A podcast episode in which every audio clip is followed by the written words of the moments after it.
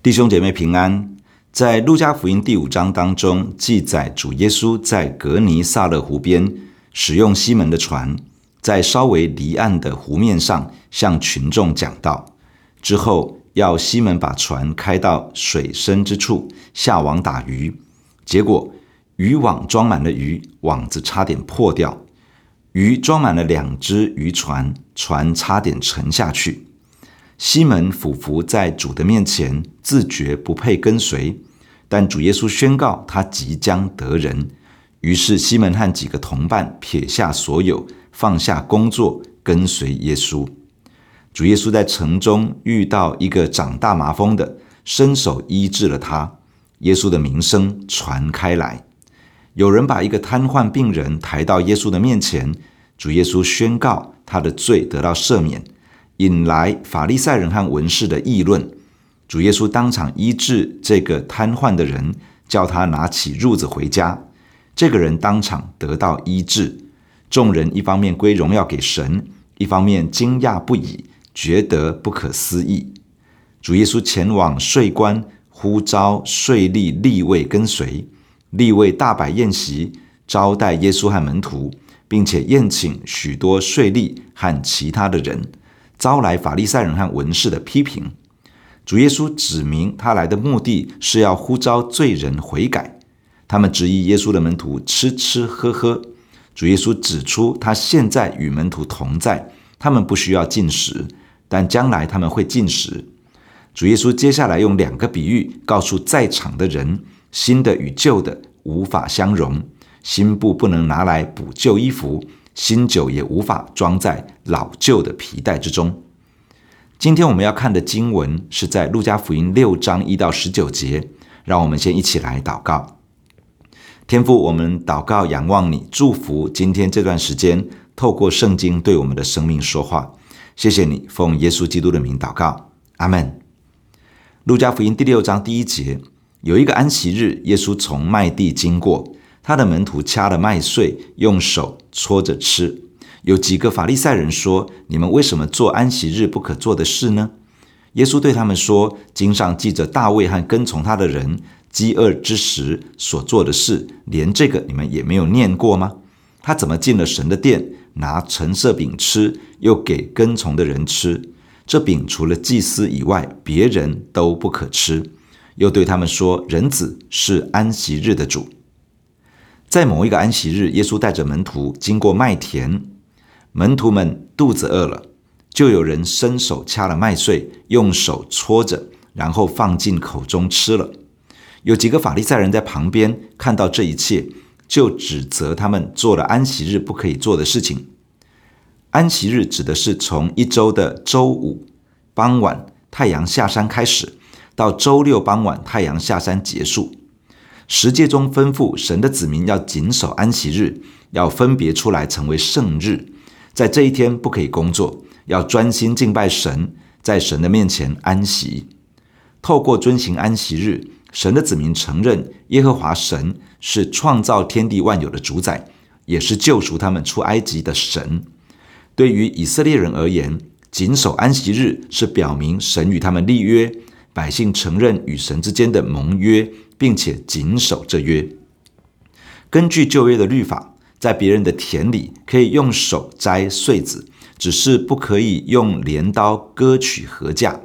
然而，在法利赛人的教导中，把掐麦穗等同于收割，把用手搓等同于在禾场上打鼓，把抛弃谷壳等同于用工具驳糠，把吃麦穗等同于预备食物。这四个动作被法利赛人明确的禁止，设定为安息日的禁令。这些内容记载在犹太人的口传律法之中。法利赛人教导百姓要严守旧约律法和口传律法，因此当他们看到耶稣的门徒这样子做的时候，立刻表达了意见，指责他们的行为。法利赛人表面上是指责门徒，其实是剑指耶稣。毕竟，门徒的行为应该归因于耶稣的教导。法利赛人借此想要凸显耶稣没有受过专业的口传律法的训练，老师不合格，难怪学生也不像样。耶稣没有进入他们的逻辑去和他们辩论，他用圣经中被犹太人推崇的大卫王身上曾经发生过的事情，来与这些法利赛人对话。犹太人当然包含了法利赛人，切切的期盼弥赛亚来到。这位弥赛亚是大卫的子孙，而弥赛亚也是要坐在大卫的宝座上。那么，从大卫的故事应该可以得到一些启发。主耶稣对他们说：“你们难道没有念过圣经上所记大卫的事情吗？大卫和跟随他的人在饥饿的时候所做的事情，他进了神的殿，他拿了橙色饼来吃，也给那些跟从的人吃。按着律法规定，这橙色饼只能够给祭司吃，别人是不可以吃的。根据旧约律法。”会幕中的橙色饼必须在安息日更换，而撤换下来的橙色饼只有祭司才可以吃。主耶稣所提到关于大卫的事，当时大卫正被扫罗追杀，他和跟随者来到当时的祭司那里，询问是否有食物可以吃。祭司表达只有橙色饼，并且毫无犹豫地拿给大卫和跟随者，让他们充饥。这样的事情发生的时间点，应该也是在安息日。这件事情并没有任何一个人被神责备与定罪，可以想见，一定有一些更高的原因，高过了律法本身的规定，并且符合了神心中更看重的事情。安息日的设立是为了神的百姓可以专心亲近神，进入与神之间盟约的关系，领受神的丰盛恩典，进入神的百姓的生命之中，因此安息日是为了使人进入安息，进入神的同在，进入神的恩典，而不是用规定把人绑住，使人不得安息，又忽略人的需要，反而把规定教条看得比人本身更加重要。马可福音二章二十七节，主耶稣说：“安息日是为人设立的，人不是为安息日设立的。”安息日的设立是为了使得神的子民得到神的恩典与祝福，而不是要人来满足安息日的各样规定。最后，主耶稣说：“人子是安息日的主。”人子是主耶稣的自称。主耶稣宣称自己是安息日的主，这等于是宣称他就是设立安息日的上帝。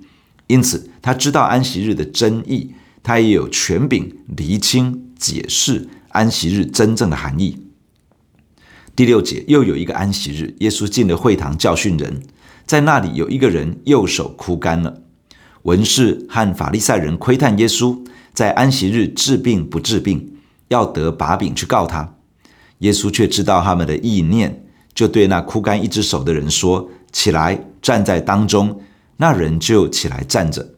耶稣对他们说：“我问你们。”在安息日行善行恶、救命害命，哪样是可以的呢？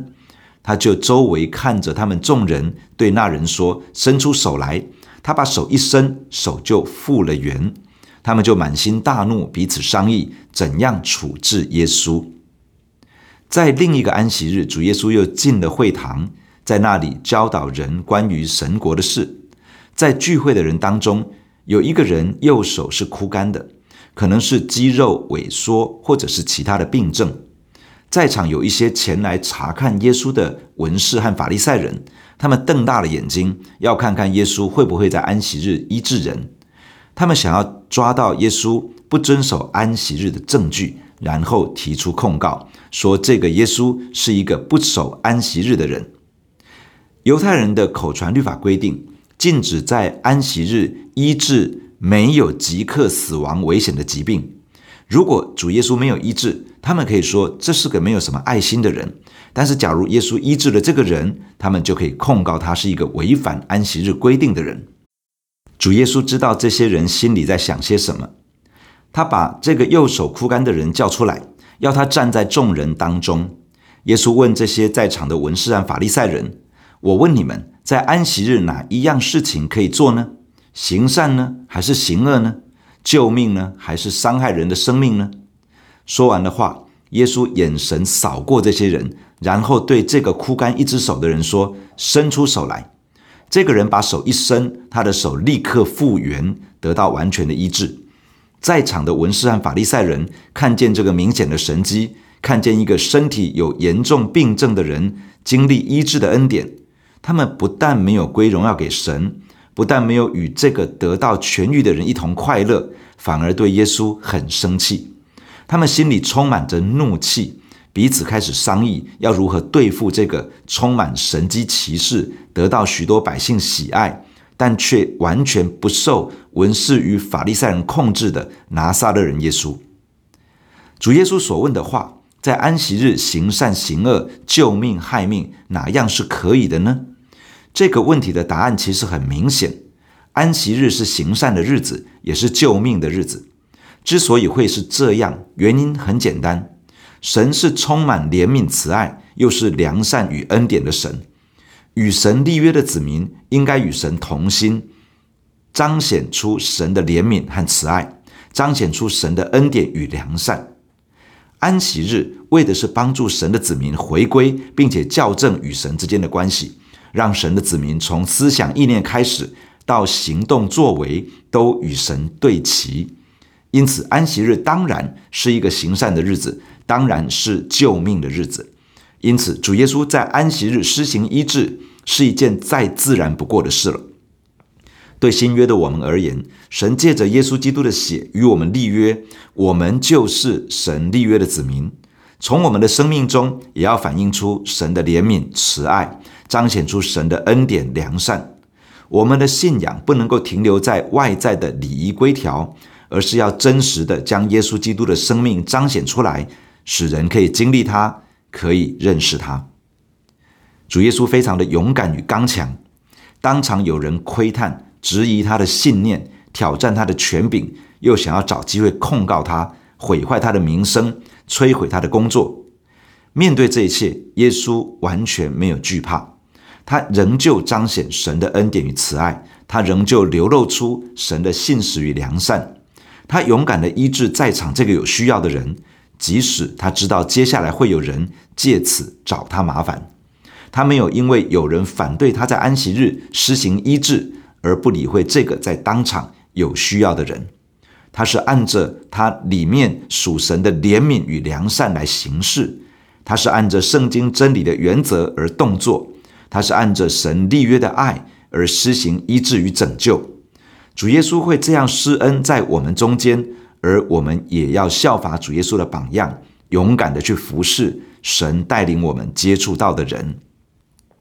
第十二节，耶稣出去上山祷告，整夜祷告神。到了天亮，叫他的门徒来，就从他们中间挑选十二个人，称他们为使徒。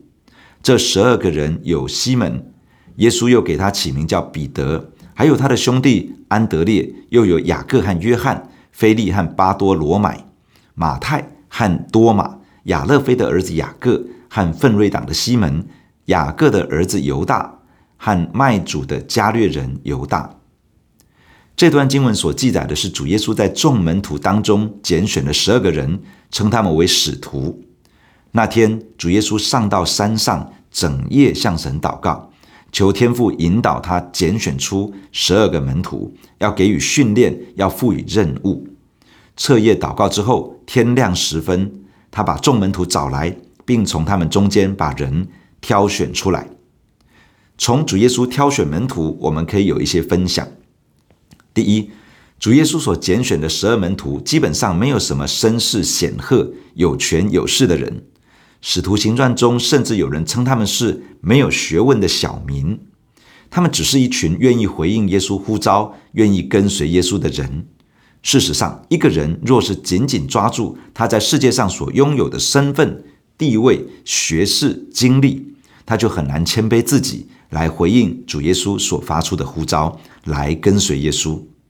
在哥林多前书一章二十七到二十八节这样说：“神却拣选了世上愚拙的，叫有智慧的羞愧；又拣选了世上软弱的，叫那强壮的羞愧。神也拣选了世上卑贱的。”被人厌恶的，以及那无有的，为要废掉那有的，使一切有血气的，在神面前一个也不能自夸。主耶稣没有弃绝任何一个人，但是当人不愿意放下自己，在主耶稣的面前谦卑自己时，他会错过主耶稣的邀请，也会错失神的恩典。但是愿意放下自己来回应耶稣的人，他可以在跟随耶稣的过程中渐渐成长，成为一个可以被主差遣、可以承受使命的人。第二，主耶稣拣选的十二使徒中有好几位是渔夫，有税吏，有革命分子，有喜欢沉思默想的人，有精打细算的人，有个性急躁冲动的人，有心思细密的人。有心直口快的人，有生性多疑的人，有北方的加利利人，也有南方的犹太人。这许多各式各样的人在一起，跟在耶稣的身旁，有许多的功课需要学习。其中马太，也就是利未，他是一个税吏，是被犹太人看为卖国贼的。这样的人在十二使徒的行列中，大家要学习放下成见，接纳一个被主耶稣接纳的人。马太需要放下自己里面长久的那种被拒绝的感觉，相信这群被耶稣呼召的门徒愿意为着主的缘故而不计前嫌，真心相待。奋锐党的西门原是一个极端的革命分子，以对抗罗马政府为一生的职志，对于税吏这种卖国贼痛恨不已。但是跟在耶稣的身旁，就需要学习转换眼光，建立神国度的思维。重新审视他过去所坚持的那一切，并且改变想法与做法来对待与他同在团队当中的马太。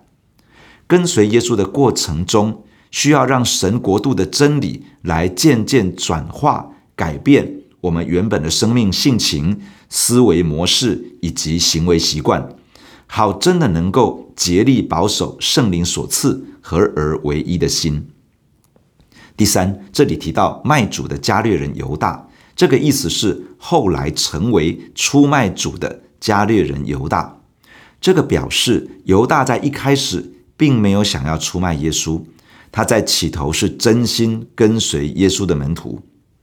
这给我们一个警惕：一个现在跟随耶稣的门徒，一个现在被主使用的人，一个现在靠近主耶稣身旁的人，并不等于不会出问题。不会远离主，不会背叛主。我们需要有一个警醒的心。一个亲近主的人要保持与主的亲近；一个跟随主的人要不断坚定跟随主的心志；一个服侍主、被主使用的人要长存虔诚敬畏的心，保守自己一生都用圣洁公义来服侍他。求主帮助我们，都能够跟随主到底，都能够一生对主忠心。第十七节，耶稣和他们下了山，站在一块平地上，同站的有许多门徒，又有许多百姓，从犹太全地和耶路撒冷，并推罗西顿的海边来，都要听他讲道，又指望医治他们的病。还有被污鬼缠磨的，也得了医治。众人都想要摸他，因为有能力从他身上发出来，医好了他们。拣选完十二使徒之后，主耶稣和众门徒下了山，站在一片平原那里，有许多门徒在那里，也有许多群众百姓从各地来到，包括犹太全地、耶路撒冷以及推罗西顿海边一带。这些人聚集到耶稣这里，为的是要听他传讲神国的道，也期待身上的疾病经历医治的神迹。此外，还有一些被污鬼附着的。他们也到了耶稣面前，这些人脱离了邪灵的折磨，得到了医治与释放。很多人想要触摸耶稣，因为每一个触摸都有属天的能力从耶稣的身上释放出来，使人得到了医治。这个是在主耶稣的身上所发生的神迹。教会作为基督的身体，在基督身上运行的大能，也要透过教会彰显出来。